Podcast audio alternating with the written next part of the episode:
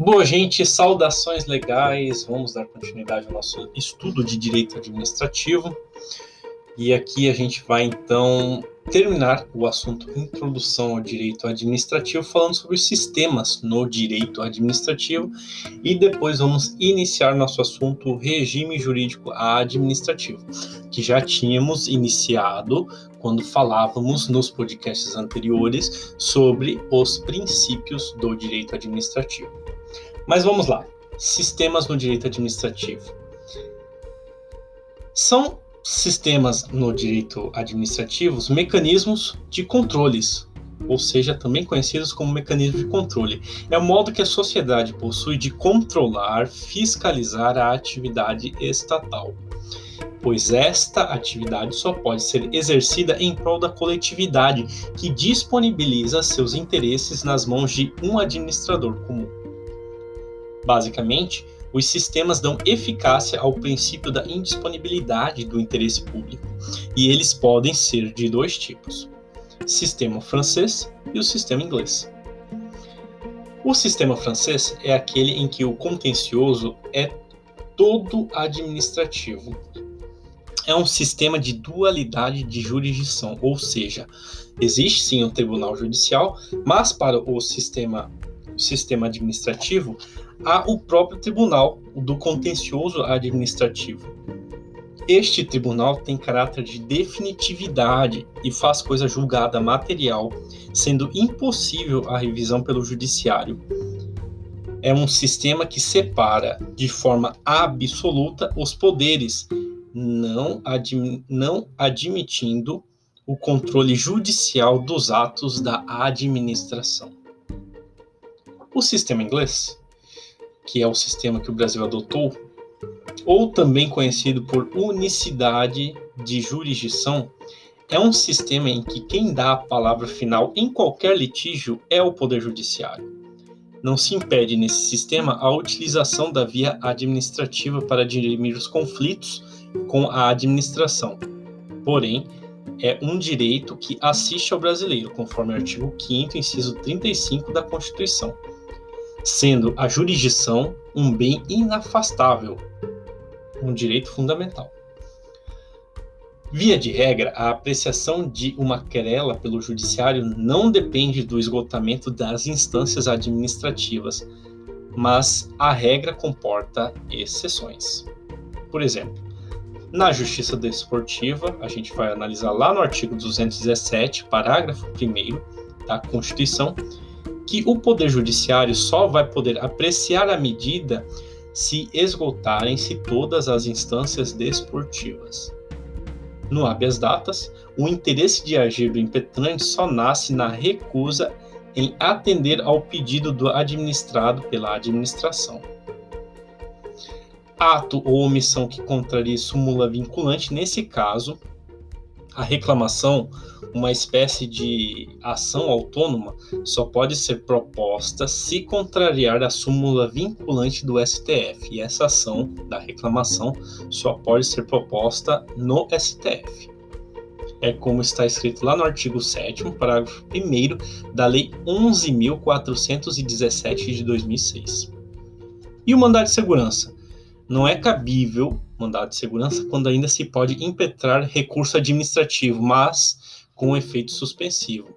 Se o efeito for meramente devolutivo, aí a gente não precisa exaurir a instância administrativa. Esse entendimento jurisprudencial, hein, gente? Bom, falamos então da, do sistema, dos sistemas do direito administrativo, que são, na verdade, os mecanismos de controle. Com esse podcast, a gente encerra então nosso assunto sobre a introdução do direito administrativo.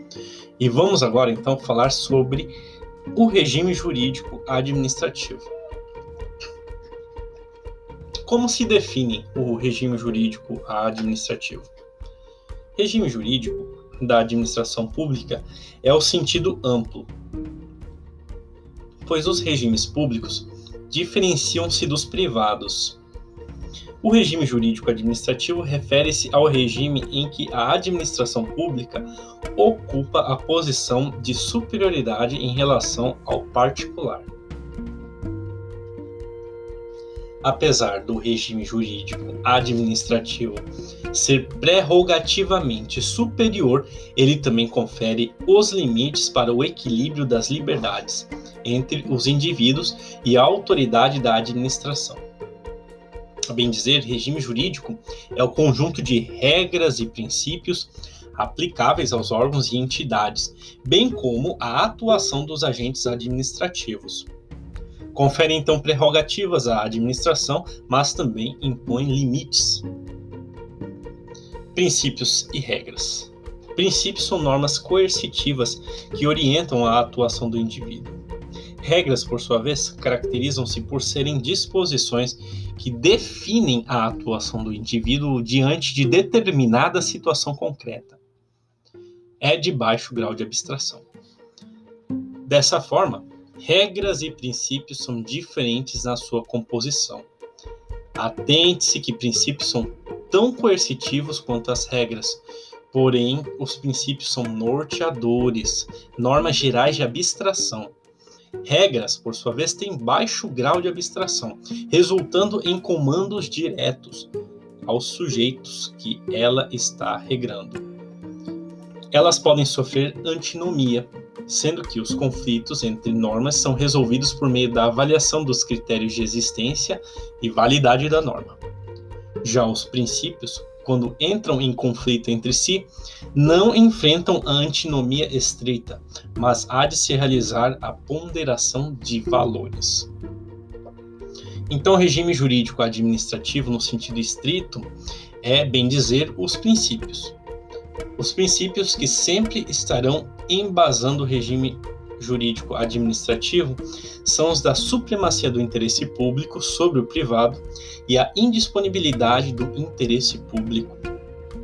A indisponibilidade do interesse público constitui a limitação à atuação estatal, ao mesmo tempo que fundamenta a existência das prerrogativas ou dos poderes da administração pública, decorrendo daí a verticalidade das relações administração particular administrado.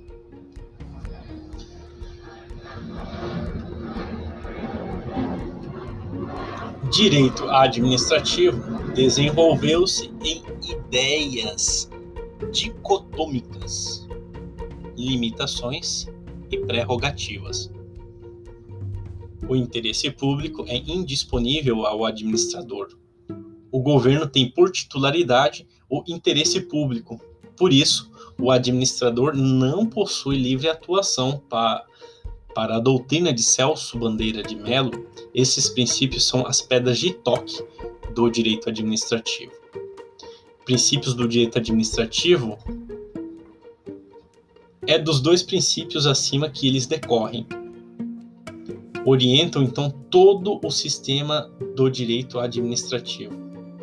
Estão eles, ou alguns deles, expressos no artigo 37, caput da Constituição da República, sendo então legalidade, impessoalidade, moralidade, publicidade e eficiência. Gente, eu espero que até aqui a gente tenha entendido tudo. Se não entendeu, é só voltar, ouvir de novo e pesquisar, estudar. Bons estudos a todos e boas escutas. Até a próxima!